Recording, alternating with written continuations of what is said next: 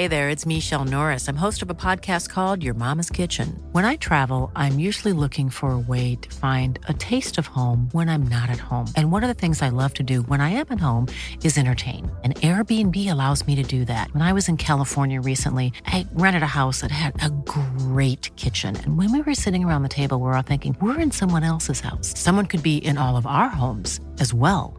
If you have a home, but you're not always at home, you have an Airbnb. Your home might be worth more than you think. Find out how much at airbnb.com/slash host.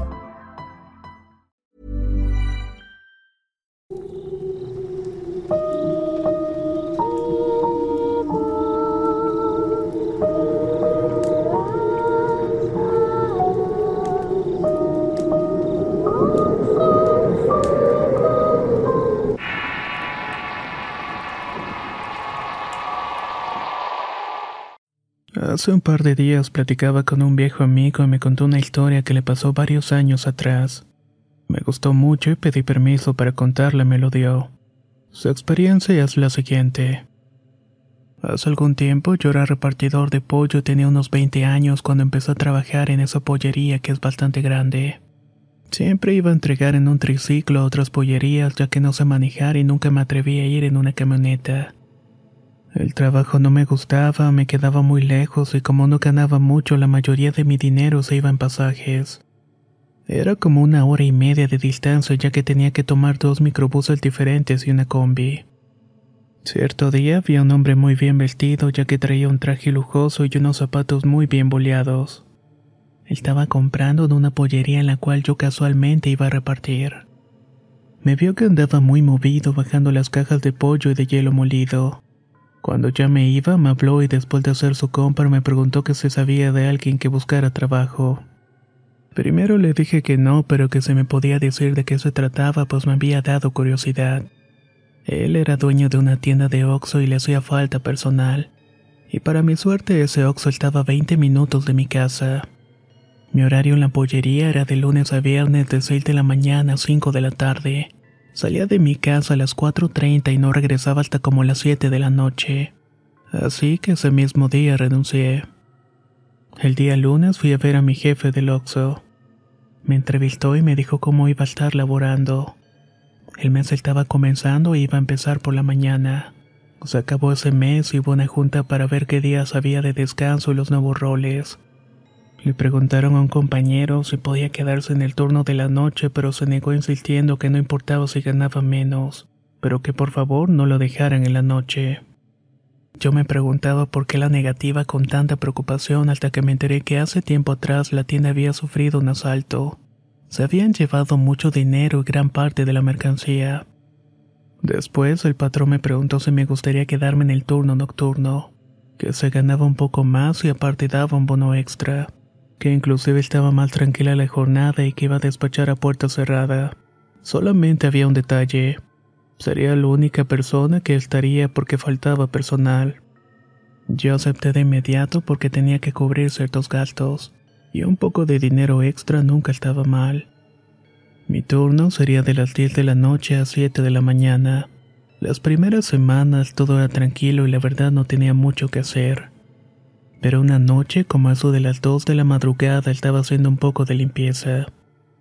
Allí escuché que se cayeron unas altivas de botellas de refresco vacías causando rompedero de vidrio.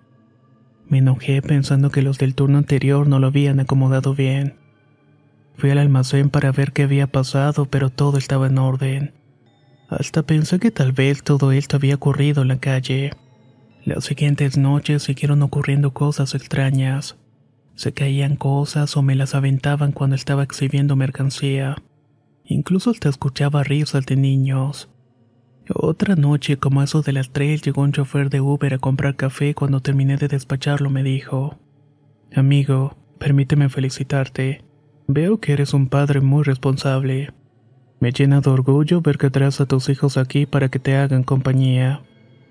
Yo respondí extrañado, pero estoy solo. No tengo a nadie aquí conmigo y ni siquiera tengo hijos. Disculpa, es que claramente vi como una niña y un niño andaban caminando por allá y se metieron en el almacén. Ese almacén estaba a escasos metros de mi espalda.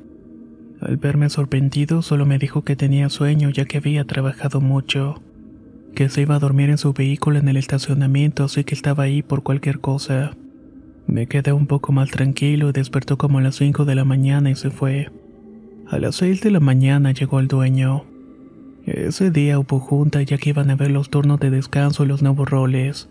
El patrón me preguntó qué me había parecido el turno de la noche. Le dije que me había gustado y luego me preguntó sonriente, ¿de veras? ¿No viste o escuchaste cosas raras?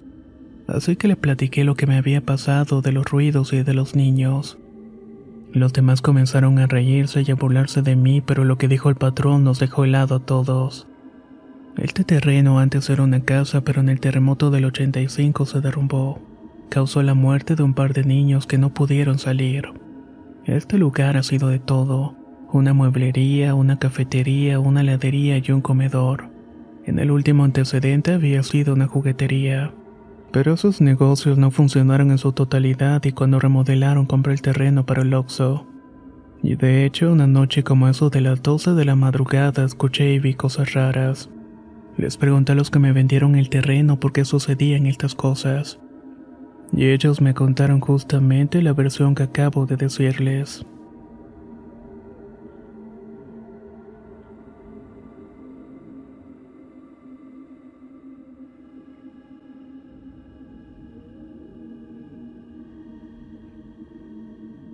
Este es otro relato de mi abuela Catalina, pero referente a mi hermano Roberto. Cuando él tenía 10 años le gustaba mucho jugar cartas y dominó con sus amigos. Entonces, una vez que mi abuelita lo sorprendió jugando enojada, le dijo que al igual que mi tía años atrás, estos juegos eran simplemente del diablo. Le quitó la baraja y el dominó y los quemó. Pero mi hermano hizo algunos trabajos de hacer mandados a las vecinas y con sus propinas se compró otro juego. Solamente que él se lo escondió para seguir jugando con sus amigos. Un viernes en la tarde, todos ellos se metieron a una casa sola que pertenece a un tipo llamado Don Clemente. Estaba en el patio de la casa jugando cuando empezó a caer la noche y ellos ni cuenta se dieron. Hasta que de repente desde dentro de la casa les empezaron a aventar olotes. Voltearon muy asustados y se asomaron al interior para ver quién era y solo cercioraron que la casa se encontraba vacía. Confundidos todavía, escucharon un gruñido seguido de una gran carcajada y salieron de ahí muy asustados. Estaban tan espantados que incluso olvidaron el dominó y las barajas. Mi hermano llegó a casa y al verlos mi abuela les dijo, Te dije Roberto que es un juego malo. Mi hermano solamente la miró y sin decir nada se fue a la recámara donde dormía con el resto de mis hermanos. Ya estando ahí se acordó que había olvidado los juegos y el día siguiente con mucho miedo fue a ver si aún estaban ahí. Con sorpresa ya no había nada y hasta la fecha nunca ha vuelto a jugar nada de eso. Este otro relato sobre mi hermana Rosalía. En ese tiempo tenía 17 y todavía vivía con mi abuela. En una ocasión le invitaron a una fiesta a la cual mi abuela no la dejó ir pero como mi hermana ya trabajaba se sentía grande y no obedeció. Le dijo a mi abuela que de todos modos iba a ir a la fiesta. Se metió a bañar, se arregló y cuando ya se acercaba la hora de irse mi abuela le dijo, ya varias veces les he contado, no se vayan porque afuera andan cosas malas. Mi hermana la ignoró y salió de la casa para irse a la fiesta. Saliendo de la casa se quedó parada la banqueta y se hizo raro que no pasaran carros ni gente ni nadie. Cuando bajó de la banqueta para irse escuchó que alguien venía subiendo por la calle. Se puso atenta para ver quién era ya que era de noche y esto le causó miedo. Las pisadas eran cada vez más fuertes y poco a poco se escuchó el arrastre de las cadenas. Mi hermana se escondió y alcanzó a ver a un hombre muy alto, corpulento, con un abrigo largo y una capucha. Él te iba arrastrando unas grandes cadenas que tenía amarradas en los pies. Cuando mi hermana vio esto, entró rápidamente a la casa y sin decir nada se fue directamente al cuarto. Cuando volvió a salir, vio a la abuela sentada en la sala tomándose un café y dibujaba una sonrisa burlona en la cara. Mi hermana entró a su cuarto, se asomó por la ventana y ese hombre extraño y macabro seguía caminando por la calle arrastrando las cadenas. Lo vi hasta que dio la vuelta en la esquina y desde ese día no volvió a desobedecer. De hecho, volvió a salir a fiestas hasta que cumplió la mayoría de edad. En otra ocasión mi hermana Rosalía estaba lavando los trastes después de cenar. En eso mi abuela se acercó a revisar las cucharas y vio que aún estaban sucias. Mi abuela le sacó todas las cucharas y las volvió a echar en el agua. Mi hermana se molestó mucho con esto y le reclamó a la abuela, motivo por el cual ésta le pegó una cachetada y le dijo que se callara y que terminara de lavar los trastes. Cuando mi abuela se retiró, mi hermana dijo entre dientes, ya estoy harta de esta señora. Luego comenzó a llorar y de pronto volteó a la ventana de la cocina y vio una sombra que se estaba asomando y parecía mirarla muy atentamente. Sintió mucho frío y miedo por lo que volvió a lo que estaba haciendo. Luego de unos minutos volvió a voltear a la ventana y la sombra ya no estaba. Así quedó el asunto, terminó de limpiar y se fue a dormir. Unos días después estaba arreglándose para ir a trabajar como eso de las 5 de la madrugada. Trabajaba en una fábrica y de pronto miró que por la ventana estaba la misma sombra acompañada del frío y el miedo. Ese mismo día le platicó una amiga del trabajo y esta le dijo que se disculpara con la abuela, que mientras no lo hiciera seguiría viendo aquella sombra. Ya la tarde que regresó del trabajo se disculpó con la abuela. Ella aceptó la disculpa y mi hermana dejó de ver a su extraña aparición. Este tercer relato pasó años después ya cuando mis hermanos eran grandes, casados y con hijos. Ellos tomaban mucho y estamos hablando de parrandas que duraban toda la noche. Una vez estaban en la casa de la abuela tomando en el jardín. Iban a ser cerca de las 12 de la noche cuando salió mi abuela de la casa y los corrió. Ellos se subieron al carro y lo echaron a andar, pero antes de salir mi abuela se paró a un lado del carro. Se paró del lado del copiloto y le dijo a mi hermano que se fuera directamente a la casa porque ya saben ustedes, afuera andan cosas malas que nunca descansan. Salieron de ahí y en vez de irse a la casa se pusieron de acuerdo para pasar por un amigo e irse a una cantina del centro de la ciudad. Ellos conocían varias cantinas y en ese tiempo estaban abiertas toda la noche. Ya rumbo a casa del amigo, de pronto la calle se quedó extrañamente solitaria. De hecho empezaron a sentir algo de frío, cosa extraña porque era verano. Ellos lo atribuyeron a que era de madrugada y siguieron su camino como si nada. Algo lo chocó en una gran embestida que los hizo dar una vuelta sobre las llantas y quedaron en el sentido contrario sobre la carretera. Cuando reaccionaron salieron los dos del carro para ver quién era o qué los había chocado. Entonces, en medio de la calle había un enorme perro de color negro con los ojos rojos. Era parecido a un gran San Bernardo. El perro gruñía con un tono muy grave y de pronto se subieron al auto. Luego cuando voltearon a verlo ya no estaba, aun cuando se escuchaban aquellos gruñidos. Rápidamente cambiaron rumbo y cada uno se fue para su casa. Días después uno de mis hermanos fue a la casa de la abuela a comer y cuando ella le sirvió le preguntó al oído. Los asustó mucho el perro. Mi hermano no supo qué contestar ya que ninguno había comentado nada de eso con la abuela. Solo balbuceaba pensando una respuesta. Ahí doña Catalina continuó. Les dije que las cosas malas nunca duermen. Mi hermano salió de ahí todo sacado de onda y se fue a platicar con mi otro hermano.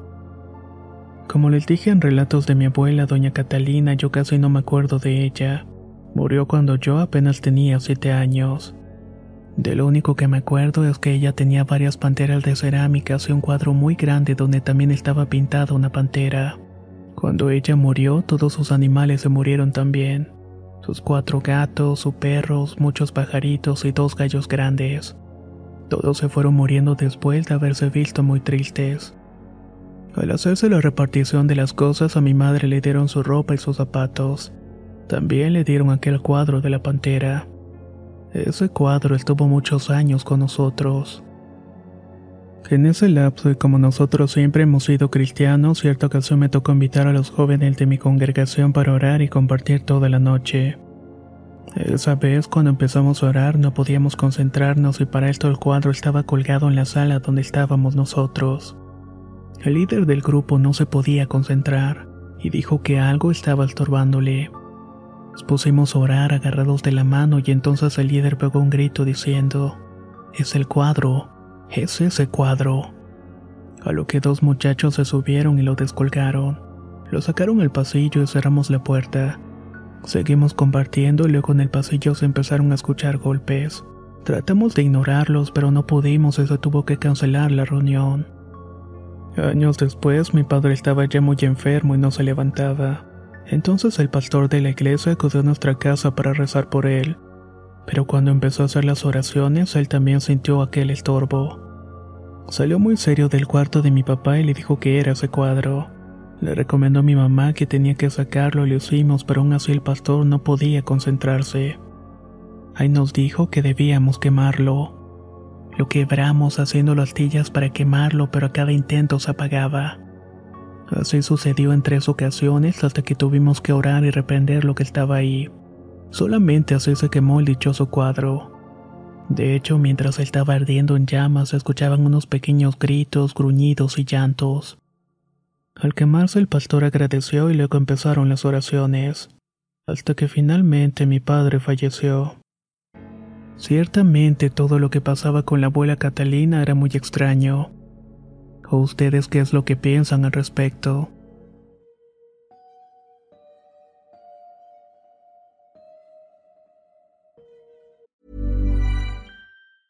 Spring is my favorite time to start a new workout routine. With the weather warming up, it feels easier to get into the rhythm of things. Whether you have 20 minutes or an hour for a Pilates class or outdoor guided walk, Peloton has everything you need to help you get going.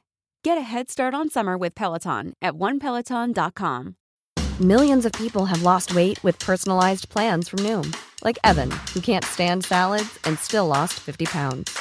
Salads, generally, for most people, are the easy button, right? For me, that wasn't an option. I never really was a salad guy. That's just not who I am. But Noom worked for me. Get your personalized plan today at Noom.com. Real Noom user compensated to provide their story. In four weeks, the typical Noom user can expect to lose one to two pounds per week. Individual results may vary.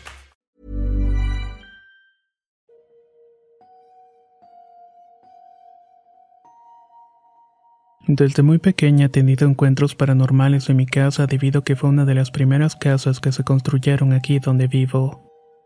Pero lo que más me afectó fue cuando una de mis hermanas de nombre Clara le detectaron una enfermedad autoinmune. De ahí las cosas se volvieron escalofriantes. En el año que fue diagnosticada yo siempre escuchaba pasos y cadenas siendo arrastradas en el techo de la habitación en las madrugadas.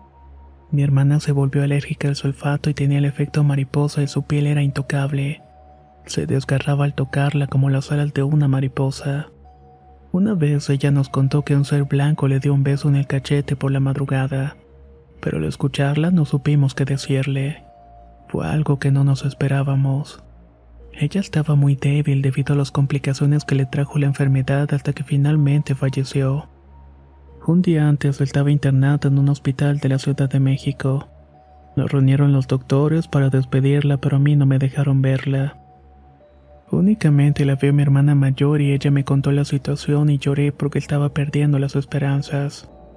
Regresé a mi casa con mi hermana mayor Susana y con mi mamá. Mi papá tenía un pequeño ganado que ese día en particular no le dio nada de agua porque él se quedó en el hospital. Así que Susana y mi mamá fueron a darles agua mientras yo tristemente me fui al cuarto a descansar.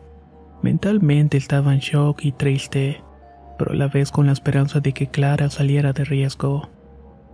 Me coloqué los audífonos y reprodujo un video de YouTube en mi teléfono para no pensar en nada.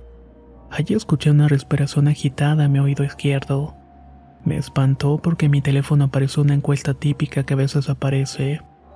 Así que en ese momento me quité los audífonos y dejé de escuchar aquella respiración.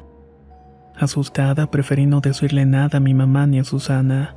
Unas horas después escuchaba que alguien estaba caminando en el techo, y nuevamente volví a escuchar el sonido de las cadenas arrastrándose. Los animales empezaban a hacer ruido, los perros ladraban y lloraban, los becerros mugían y los gatos maullaban. En fin, todos los animales estaban intranquilos y me percaté que las puertas de los cuartos de arriba se cerraron.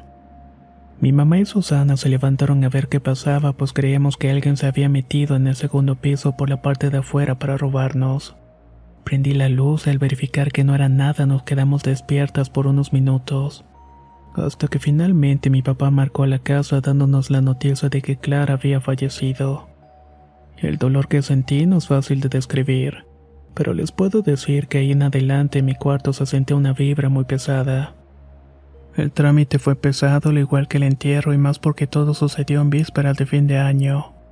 Yo dormía en el mismo cuarto que Clara y lo compartíamos desde hacía 10 años. Muchos me preguntaban que si estaba lista para dormir en el mismo lugar y yo me negué a las ofertas de dormir con mi otra hermana. Esto lo quería enfrentar sola, lo malo es que no me medía en lo que hacía. El primer mes yo dormía, pero a veces sentía que alguien me estaba acariciando el cabello. Por un momento pensaba que era mi hermana Clara, pero cuando luego sonaba una voz distorsionada me indicaba que no se trataba de ella. Eso sí, sonaba como la voz de una mujer. No le quería contar a nadie porque pensaba que era parte del duelo, pero de pronto empecé a sentirme vigilada en la habitación. En ese entonces yo estaba en el último semestre de bachillerato, por lo cual hacía el servicio social y llegaba a casa como eso de las 7 de la tarde. Llegaba cansada, solamente hacía tarea, comía y dormía para en la madrugada despertar y terminar más tareas. Solía tener pesadillas con respecto a mi hermana, pero cuando despertaba sentía que algo estaba viéndome. Por eso prefería ver televisión o lo que fuera con tal de no pensar en ello. En febrero mi novio me regaló un peluche tamaño persona de la Pantera Rosa. Era mi personaje favorito y también mi caricatura favorita, el cual siempre ponía encima de la cama todos los días. Yo dormía con ese peluche en mi cama y lo abrazaba, pero en los sueños la pantera me acariciaba o me tocaba la cabeza. Al principio no le di importancia hasta que una madrugada, como eso de las 3 a.m., abrí los ojos.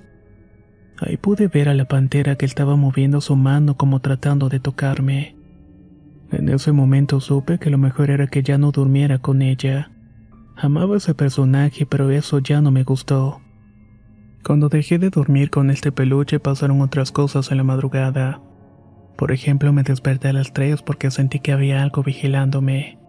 Eso lo sabía porque sentí una mirada pesada y como de odio hacia mi dirección. Quería moverme pero no podía y sentía mucho miedo.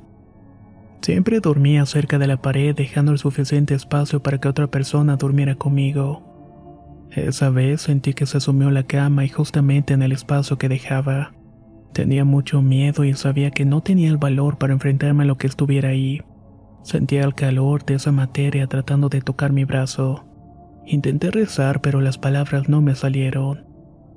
Siempre salían trabadas o los olvidaba hasta que al fin rezó el Padre Nuestro y así pude dormir tranquilamente. En esa ocasión ya les dije a mi familia lo que había pasado y una tía dijo que abriera la Biblia en el Salmo 91. Lo hice todos los días y noches y no volví a tener encuentros así de tipo presencial. Pero mi cuarto se sentía la vibra más pesada. Ya no quería estar ahí, solamente entraba para dormir. Simplemente cuando entraba sentía mucho cansancio y me deprimía muy fácilmente. Decidí mover los muebles del lugar para ver si eso cambiaba y eso funcionó un poco. Pero extrañamente la Biblia la perdí en el cambio de muebles. Las cosas volvieron a sentirse incómodas muy pronto, pero ya no les quería dar importancia. Ya había entrado a la universidad y sabía que si le ponía más atención a la escuela me ayudaría a lidiar con lo que pasaba en el cuarto. Llegó la pandemia y tenía que estar más tiempo en mi habitación y luego volvió a ser más incómodo. Un día un perro que es de mi madre fue atropellado por una carreta. Tenía la pata rota, así que fuimos con el veterinario y nos dijo que no necesitaba cirugía, pero tendría un vendaje y tenía que mantenerlo por 15 días para que el hueso soldara bien. El perro se quitó el vendaje el primer día y fuimos a que le pusieran el segundo, mismo que terminó quitándoselo en la madrugada. Como nos enteramos Susana, mi mamá y yo estábamos muy enojadas porque hicimos de todo lo posible para cuidarlo y él no cooperó. En lo particular yo mostraba más mi enojo y le dije al pobre inocente, Quítate que tan solo de verte me dan ganas de quebrarte la otra para que se te quite. Sé que no fue lo correcto porque él dormía en mi cuarto mientras se recuperaba. De hecho tenía que vigilarlo para que no se mojara ni nada o de lo contrario se podriría su pierna.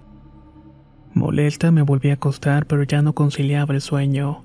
Así que estaba dando vueltas en la cama cuando sentí que mi pierna y brazo izquierdo se elevaron. Al principio pensé que era un sueño, pero caí en cuenta de que yo no estaba durmiendo. Estaba sintiendo que algo me estaba jalando. Traté de forcejear, pero tenía miedo y fue cuando el perro empezó a ponerse agresivo y gruñía. Esto me confirmó que no estaba loca y entendía que realmente había algo en el cuarto, algo que le gustaba molestarme cuando ya tenía emociones negativas. Pude bajar mis extremidades cuando el perro gruñó y sentí como si me hubiera defendido. Lo malo es que empecé a conciliar el sueño nuevamente y algo me estaba jalando a la orilla de la cama para el lado contrario donde se encontraba el perro. Sentí como me jalaban lentamente como queriendo hacer ruido. Entré en pánico, lo bueno fue que el perro se dio cuenta y empezó a ladrar más fuerte. Me infundió algo de valor para moverme al centro de la cama. No fue mi imaginación y ya estaba a punto de caerme. En la mañana siguiente les conté a todos, aunque sorprendidos me creyeron porque habían escuchado al perro ladrar. Le agradecí al perro que me protegiera de aquello que no pude ver pero sí sentir. También le pedí disculpas por mis groserías que le había dicho. Él durmió unos meses más hasta que mi papá me dijo que ya era momento de que saliera. Realmente no quería eso. Aprendí a querer mucho a ese animalito y aparte él me protegía. Así que cuando volví a dormir afuera volvieron las pesadillas. Volví a despertarme las madrugadas a sentir que alguien me estaba viendo. De preferencia evitaba abrir los ojos cuando despertaban esas horas. Incluso trataba de dormirme tarde. Así estuve hasta que llegó a mi vida una hermosa gatita blanca con ojos azules, la cual nombré Pulguitas. Pulguitas era mi nueva protectora y yo la suya. Llegó desnutrida a mi casa, así que yo me encargué de su higiene y de su buena alimentación. La quería mucho y después llegó Rumino, otro pequeño gatito. Los dos vinieron a alegrar mi vida y no solamente por la depresión por la muerte de mi hermana, sino también de protegerme de aquello que me estaba molestando. Ellos dormían conmigo en mi cama y sentía que había ganado esa presencia, pero había cantado victoria muy pronto.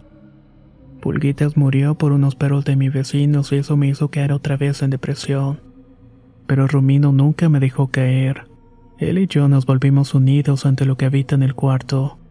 Y eso lo sé porque antes de dormir siempre se posa desafiante frente a una misma esquina del cuarto.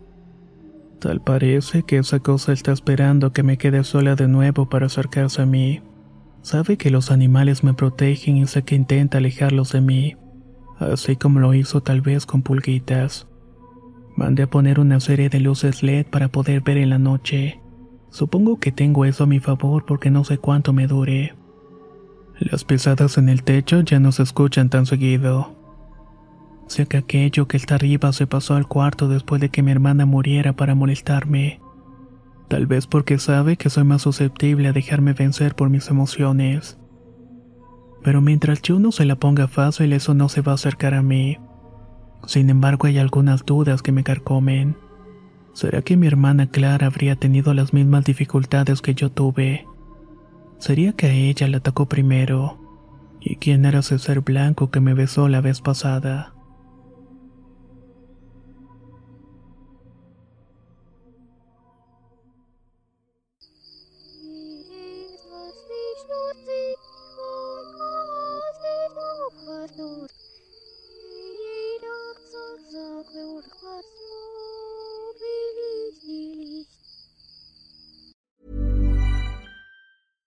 Small details are big surfaces. Tight corners are odd shapes. Flat, rounded, textured, or tall. Whatever your next project, there's a spray paint pattern that's just right. Because Rust new Custom Spray 5 in 1 gives you control with five different spray patterns. So you can tackle nooks, crannies, edges, and curves without worrying about drips, runs, uneven coverage, or anything else. Custom Spray 5 in 1 only from Rust-Oleum.